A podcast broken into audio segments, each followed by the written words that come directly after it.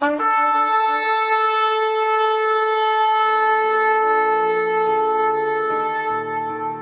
拜是本分，敬拜是机会，敬拜是恩典，敬拜是与神共享天伦。齐来敬拜。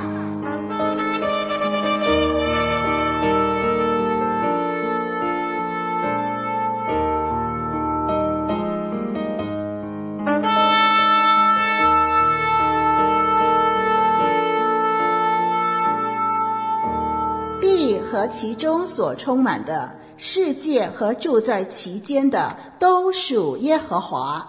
他把地建立在海上，安定在大水之上。谁能登耶和华的山？谁能站在他的圣所？就是守洁心清，不向虚妄起誓，不怀诡诈的人。他必蒙耶和华赐福，又蒙救他的神使他成义。让我们齐声歌唱，敬拜永生上帝。宁愿放下天上的荣华，为我来到这世上，世的王。情愿做服侍人的王，被出卖的那个晚上，虽然心里极其忧伤，却还随即去了奴仆心乡，为我立下服侍的榜样。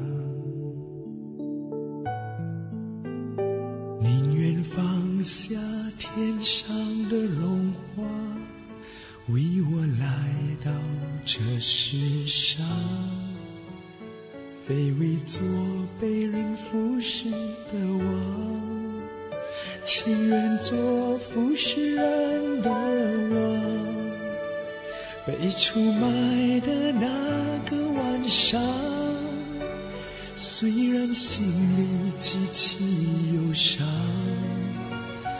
却还随即去了奴仆心乡，为我立下服侍的榜样。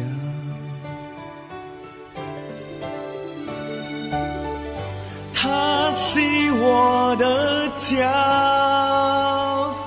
他是我的家，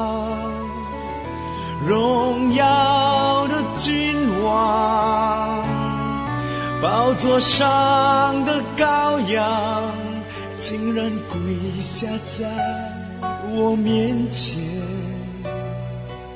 洗我的脚，他洗我的脚，他洗我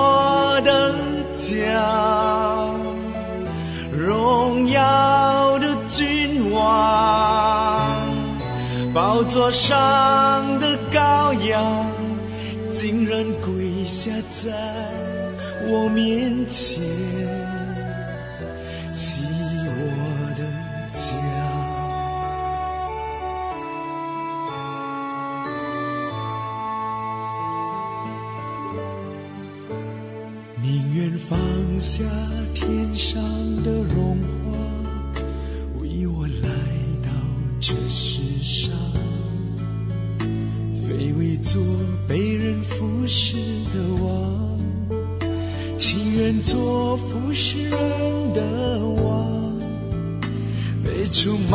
的那个晚上，虽然心里极其忧伤，却还随即去了奴仆形象，为我立下服侍的榜样。他是我的家，他是我的家，荣耀的君王，宝座上的羔羊，竟然跪下在我面前，是我的家，他是我的家，他是我的家，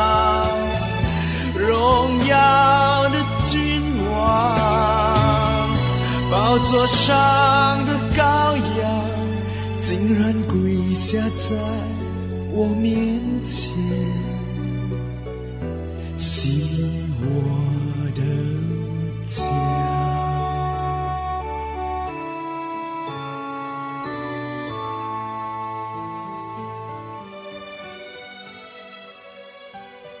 接下来，请聆听神透过讲台信息对我们的叮咛。活水之声的听众朋友，您好，我是您属灵的小伙伴凯文老师，带着感恩的心。啊，借着科技，透过网络和弟兄姊妹和来自不同地方的朋友一起来分享主的话。今天是耶和华所定的日子，我们欢喜，我们也快乐的在其中。我们不但用诗歌敬拜赞美，我们也借着祷告向神感恩，也向神求恩，并且透过奉献来回应主的恩惠。除了这些以外呢，我们更要透过解开主的话语，从当中找到可以走下去的方向。愿主的话语成为我们脚前的灯，也成为我们路上的光。如果说主耶稣基督的道成肉身是为了你我的救恩而走向十字架的道路，那如果说十字架是最后的阶段，那么在这段的路程的起点到底在哪里呢？有许多的圣经研究研究学者认为，最后的晚餐。就是耶稣走向十字架最后阶段的起点。最后的晚餐当天发生的第一件事情，就是耶稣替门徒洗脚。为什么要洗门徒的脚呢？今时今日，我们又是否仍旧要用洗脚这个动作来彼此服侍呢？耶稣那个时候所做的，接着门徒就跟着做。难道这是这段经文的核心教导吗？我们也必须跟着做吗？如果说今天我们没有这么做的话，是否意味着我们就等同没有遵守主耶稣基督的教导呢？在那个时代，洗脚是一种习俗，因为在那个时代啊，人们穿的鞋有一点像我们今天的凉鞋，走在这个沙尘当中啊，难免脚会肮脏。所以到了宴席的时候，或者要进入家门的时候呢，啊、就会有这个洗脚的这样的动作，记得吗？有一次主耶稣去西门的家吃饭，路加福音第七章四十四节那里的记载：我进了你的家，你没有给我水洗脚，但这女人用眼泪湿了我的脚，用头发擦干。这是路加福音七章四十四节。耶稣在这里责备他没有做好款待的功夫，所以晚餐前或者说啊、进门前洗脚是那个时候非常普遍的习俗。我们的主耶稣基督透过这么一件看似再也平常不过的事情，有什么属灵的功课要我们学习呢？洗脚又有什么重要的意义呢？让我们一起来思考。我们首先读出今天的经文，新约圣经。约翰福音的第十三章第十二到第十七节，耶稣洗完了他们的脚，就穿上衣服，又坐下，对他们说：“我向你们所做的，你们明白吗？你们称呼我夫子，称呼我主，你们说的没错，我本来是，我是你们的主，你们的夫子，尚且洗你们的脚，你们也当彼此洗脚。”我给你们做了榜样，叫你们照着我向你们所做的去做。我实实在在的告诉你们，仆人不能大于主人，差人也不能大于差他的人。你们既知道这事，若是去行，就有福了。这是约翰福音第十三章十二到十七节的经文。我们一起来祷告，天父上帝，我们感谢你，透过圣经帮助我们可以明白你的教导。今天我们再次打开你的话，我们求你打开我们的心，让我们用一颗柔和谦卑的心来学习，来吸收你要对我们所说的话。我们要专心的聆听，仔细的听，求主指教，奉耶稣基督的名祷告，阿门。鼓励听众朋友，你可以继续的打开圣经，我们将会透过释经的方式来解读这一段的经文，来学习当中的属灵意义。我们来看第一点，耶稣在这里洗脚的教导，要带出的第一个意义是，让我们知道要做众人的仆人，或者说众人之仆。这段记载的事情是发生在逾越节以前，也就是耶稣基督快要离开世界的时候。为什么突然间耶稣会为门徒洗脚呢？弟兄姊妹，这段记载你或许耳熟能详，但是你是否有思考过，为什么这件事情会发生呢？我们来看看路加福音第二十二章十四到二十七节。时候到了，耶稣坐席，使徒也和他同坐。耶稣对他们说：“我很愿意在受害以先和你们吃这逾越节的宴席。”我告诉你们，我不再吃这宴席，直到成就在神的国里。我告诉你们，从今以后，我不再喝这葡萄汁，只等神的国来到。又拿起饼来，祝谢了，就掰开，递给他们说：“这是我的身体，为你们舍的，你们也当如此行，为的是纪念我。”饭后也照样拿起杯来说。这杯是用我血所立的新约，是为你们流出来的。看哪，那卖我之人的手与我一同在桌子上。人子固然要照所预定的去世，但卖人子的人有祸了。他们就彼此对问，是哪一个要做这事？门徒起了争论，他们中间哪一个可算为大？耶稣说：“外邦人有君王为主治理他们，那掌权管他们的称为恩主。但你们不可这样，你们里头为大的，倒要像年幼的；为首领的，倒要像服侍人的。是谁为大？是坐席的呢？是服侍人的呢？不是坐席的大吗？然而。”我在你们中间，如同服侍人的。这是路加福音二十二章第十四到二十七节的经文。这段经文告诉我们，门徒在晚餐的时间争论谁为大。正正在这样的情况下，耶稣离开自己的位置，站起来，准备为门徒洗脚。关于洗脚这件事，在我们华人的文化。晚辈给长辈洗脚有孝顺的含义在其中，父母给儿女洗脚则是因孩子年幼，当然这也是一种爱的表达方式。古时候呢，犹太人外出啊，一般穿的有一点像我们今天的拖鞋，并不是完全包覆的，所以只要走了一段路啊，脚上就不免会沾染灰尘，所以一进门口就要脱鞋。啊，并且要洗脚，否则会觉得很不舒服。最低微的这个啊奴婢呢，所所要做的工作之一就是这个洗脚，就是替他的主人或者来到的客人解开鞋带、脱鞋啊，提起他的鞋，然后拿盆水来替他们洗脚。门徒们争论谁为大的状况，在现实的生活中，甚至在教会当中。也不断的上演着。从社会的文化来看，一个人的身份越高，地位越高，意味着将有更多的人为他服务。虽然今天在教会没有明显的争论谁要为大，但这当中却有一种无形的张力。牧师、传道、主席、理事、信徒，到底谁才是最大的？究竟要听谁的呢？究竟又是谁说了算？或许您的教会没有这方面的张力，但这确实存在在教会当中，甚至在当中有部分的信徒心里确实有这样的疑问。耶稣在门徒争论谁为大的时候，站起来拿了一块毛巾，束腰开始洗脚。轮到彼得的时候，他的反应非常的强强烈。主啊，你洗我的脚吗？你永不可洗我的脚。为什么彼得强烈拒绝耶稣为他洗脚？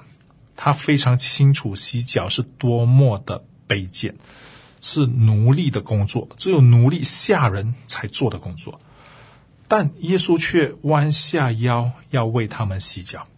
马可福音第十章的四十五节这么记载：正如人子来，并不是要受人的服侍，乃是要服侍人。他知道自己来世界的目的是服侍人，而非受人的服侍。但我们的文化却不喜欢做仆人，也不流行仆人的概念。那么，我们的文化如何影响我们呢？呃，这里和大家分享一个在网络上的一个活动啊，在之前可能你常常会看到这个画面啊，叫做冰桶挑战。啊，就是哗的一声，一桶这个冷冰冰的水从头。啊，就浇下去。啊，并并且要拍成一个视频啊，上传到网络上，而且你还可以点名啊，挑战一些人。啊，这是之前啊很流行的一个活动。啊，不只是在啊亚洲，在全世界啊都很流行。这个是为了这个渐冻人啊筹募资金，但同时呢，这个活动在一段时间过后呢，变为一项娱乐。啊，无可否认啊，这项活动在名人的效应的催化下，在很短的时间确实受到了大家的瞩目。不过，同时也引发了一些质疑。啊，就一位美国的博主宣称，这个活动好像是一个伪装成无私的自恋。他认为，我们只为了啊这个渐冻症或者叫肌肉萎缩性厕所硬化症的人们筹集那一点点的钱。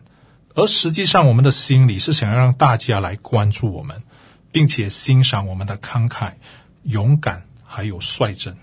原本这个好意，却演变成到人们把焦点放在啊自己被关注的地步。除此之外，还有一个很流行的文化，那就是自拍文化。啊，一去到一个地方啊，很多的人。啊，可能不是去享受沿途的风景、建筑物的构造啊，或者这个大自然的美好啊，花了钱去听音乐会，或者花了钱去旅行啊，可能很多时间都在自拍，然后就上传啊，盯着手机看有没有人回复。这样的一种自拍文化，其实是把我们自己放在舞台的中心，全然的向别人表明我们的生活还有思想。用另外一种方式来讨论我们自己，以自己为焦点。这当中当然包括了自恋，更激进的是，啊、呃，我们开始对周遭的事情开始漠不关心。当然，弟兄姊妹、听众朋友，我们这里是一个以一个个案作为讨论，并非一竹竿打翻一船人。我们依旧可以保持正面积极的态度参与网上的活动。我们依旧可以开心的自拍，这些都没有问题。我们在这里讨论的是一些过多的自拍导致对正常的社交产生困难的个案。所以你会发现，很多人一拿起这个手机，不停的刷刷微博啊、刷面子书，看朋友圈，看别人有没有评论，有没有回复我们。貌似我们非常关心这个朋友圈，关心每一个肢体。但是很遗憾的是，啊、有一些人回到家中也是如此，和自己的家人和看得见的朋友的交流越来越少，完全专注于自己，沉溺在自己的虚拟世界当中。但我们的生命不是为自己的，我们生活的焦点也不应该只有自己，以自己为焦点是永远不会引起别人注意的。对我们的这个灵魂也没有任何的好处，因为我们并不是为自我中心而生了。要记得，我们除了是神的儿女之外，还有一点很重要的，我们另外一个身份就是仆人。然而，神并不需要我们为别人去洗衣服、烧饭、打扫卫生。神要我们知道自己是仆人，我们透过服侍身边的人来服侍神。我们来看第二点，那就是委身的服侍人。耶稣洗完了门徒的脚之后呢，就坐下对他们说：“我向你们所做的，你们明白吗？你们称呼我夫子，称呼我主，你们说的不错，我本来是，我是你们的主，你们的夫子，尚且洗你们的脚。我给你们做了榜样，叫你们照着我向你们所做的去做。耶稣本来就是主，他是老师。”然而，他也很愿意谦卑自己，谦卑下来为这个门徒们洗脚。从前，他为门徒做了榜样，要他们照着耶稣所做的去做。同样的，如耶稣一样委身的去服侍人。而我们原本就是神的仆人，我们岂不是应该委身的去服侍身边的人吗？如果我们仔细观察现在的家庭模式，放眼望去，其中一种模式就是孩子有爷爷奶奶、爸爸妈妈啊四个大人疼爱的现象。长辈们呢都很心疼孩子啊，生怕拿在手心掉了，含在嘴里会化掉，什么都不让做啊。玩了玩玩具，将房间搞得乱七八糟之后也没有关系啊。父母或者家里的佣人会帮忙收拾。从小就学会了放饭来张口、衣来伸手的习惯，所有的事情都由父母完成，孩子就在那享受这一切。小孩子从小就失去了要服务社会、服务他人的概念。我们再放眼今天的教会，很多的人来教会也是为了享受、领受神的祝福。我来这间教会可以得到什么呢？有什么对我有益处的呢？今天牧师讲的道可以满足我吗？对我有哪方面的供应呢？哪方面的应用呢？我的孩子可以得到满足吗？我在团契里头可以得到喜乐吗？我会变得富足吗？我眼前的问题可否得到解决呢？结果教会出现了许多游牧民族，啊，哪里有草就往哪里跑，哪里的聚会的气氛好就跑去哪里，整个文化已经非常的自我中心。一切都是围绕着自己的好处和利益，变得越来越自私、自我。弟兄姐妹，听起来很可悲，对吗？也叫人很失望，对吗？先不要失望，看看耶稣基督的教导。耶稣其实并不是这样教导的，他的教导是服侍人，而非受人的服侍。而且以实际的行动教导门徒，让他们知道要做仆人，要委身服侍他人。可能有人会问：我服侍他人又怎样？服侍很浪费时间，要花心思，要花精力，有时候还要付钱。付钱不要紧，关键是时间和精力。这样的一种付出，在我们的认知里头，似乎很不划算，似乎很吃力不讨好。很不符合今时今日的社会价值观。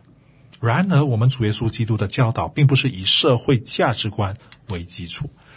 当耶稣基督提到有关这个洗脚的教导的时候，当耶稣基督教导我们做仆人去服侍他人的时候，耶稣并不是以划不划算为基础，更不是以社会价值观为考量。我们的主耶稣基督说，当我们愿意做仆人的时候，那么就是有福的。我们来看第三点，成为有福的人。听众朋友，你认为怎样的人是有福气的呢？我们先来看看这个世界怎么下定义好吗？啊、世界上怎么样的人可以被称为有福的的人呢？啊、往往那些看面相的会告诉你，啊、这是我在网络上找到的一些面相学的一些资料。啊、一个人如果有福气呢，那么第一啊、他的鼻子要长得好，啊、鼻头要有肉，鼻翼要饱满。啊，有财运和官运啊。第二呢，啊，口要大啊，这个嘴嘴型这个棱线要明显啊，这个爱情的运就会好啊。所以啊，如果你的嘴唇很薄的话就不好，那会漏财啊。第三呢，眼睛要大要明亮啊，这个就是天生的福相啊。所以你生下来呢啊，就不用啊烦恼，不用苦恼，是一个好命的人家。第四呢，这个眉形啊，要要弯啊，要长啊，那个眉形要宽广啊，这样的人呢，的性情就很好，也善解人意啊，而且啊，心境很开朗啊。第五呢，这里说下巴要饱满啊，肉要厚啊。为什么要这样呢？这样的人呢，他的家运就是很兴旺的啊。这里还写，那个女人如果有双下巴，还能旺夫益子。第六呢，呃，耳朵耳朵要厚啊，有垂珠的人呢，财运就会非常的不错啊，一生都会亨通，生活也会富裕啊。当然。啊，这些都是一些网络上找到的面相学的资料。凯文老师想说，人们希望透过面相来断定一个人是否有福，这样一来，很多人好像都不在这个有福的行列了，对吗？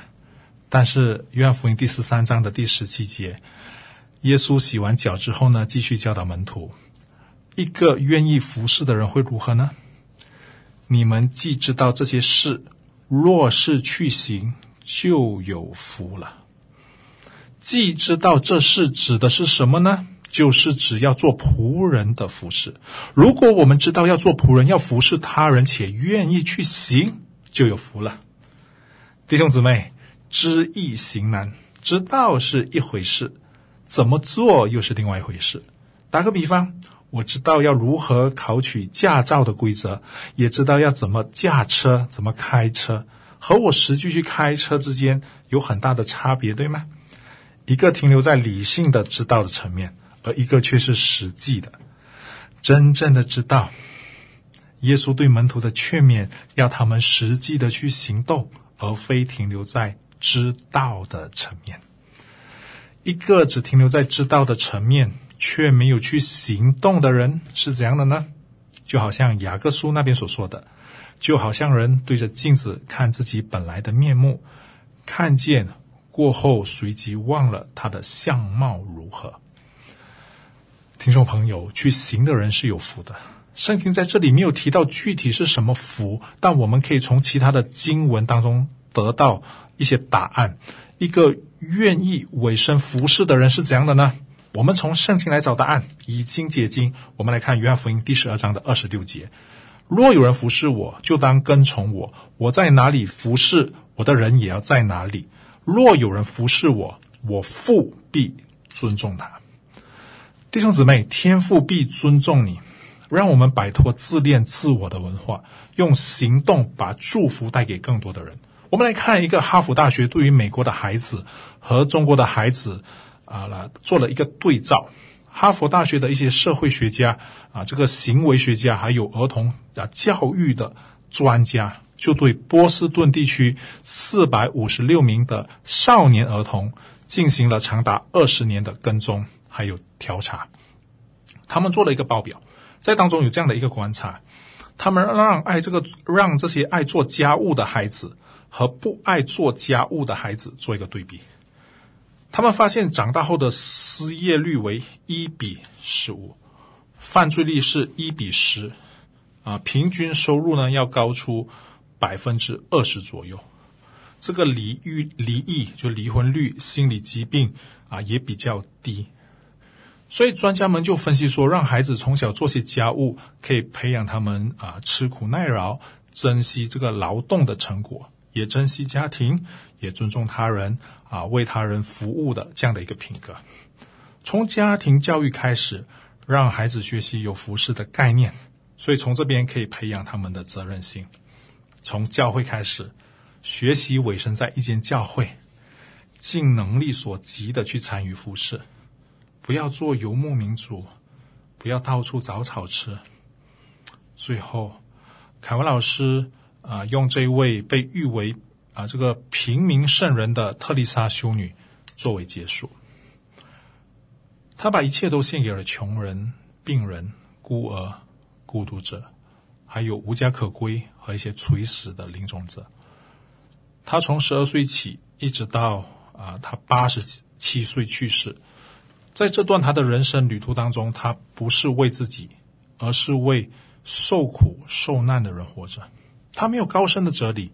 他单纯以诚恳的行动，他透过爱来医治人类里面最严重的疾病，同时也为通往这个社会的正义还有世界的和平开辟一条新的道路。他一生当中有十八次被提名这个年度最受尊敬的人物，而且在二十世纪，就是八十到九十年代之间呢，在一九九年九六年呢，特丽莎修女就被美国人民投票选为二十世纪最受尊敬的人物。听众朋友，我知道，或许你觉得你和我都没有这么伟大，但是你可否想过，我们不需要很伟大了才能开始？我们可以从服侍开始，从服侍一个弱势群体。从服侍一个边缘化的群体来开始，从一件小事去开始服侍人，你也可以做到，不是吗？让我们一起祷告。天父上帝，我们来到你的面前，我们要向你来祷告。我们曾几何时把自己放在聚光灯下，我们渴望成为焦点。今天透过彼此洗脚的经文，让我们再次看清楚当中的属灵意义。主啊，我们求你帮助我们，让我们愿意效法你，成为众人的仆人。主啊，求你帮助我们，不求别人的服侍，让我们乃是愿意主动积极的服侍人、服侍教会。主，我们也谢谢你，因为你应许这是有福的。帮助我们看重的不是洗脚的这个这个礼仪、这个仪式，而是我们心里真的有一个柔和谦卑、彼此服侍的心。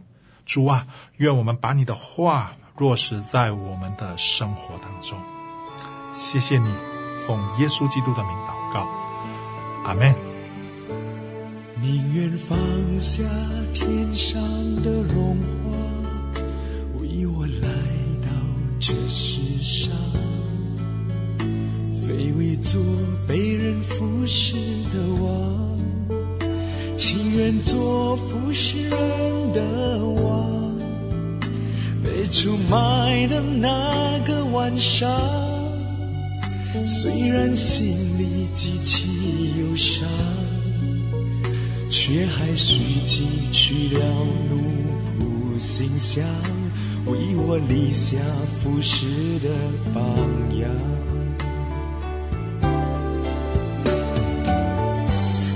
他是我的家，他是我的家，荣耀的君王，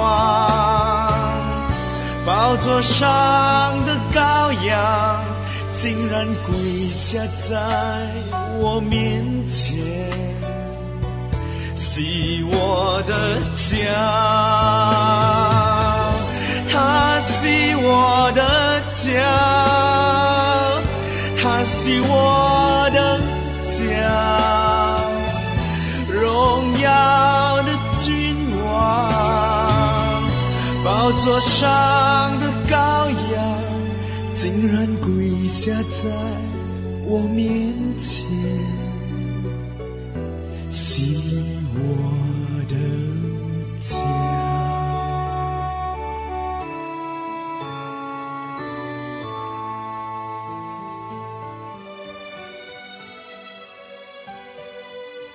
活水之声与您一起线上的敬拜在此暂告一段落。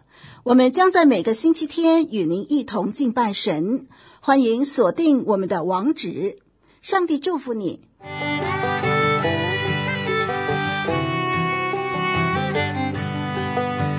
相约下个主日，齐来敬拜。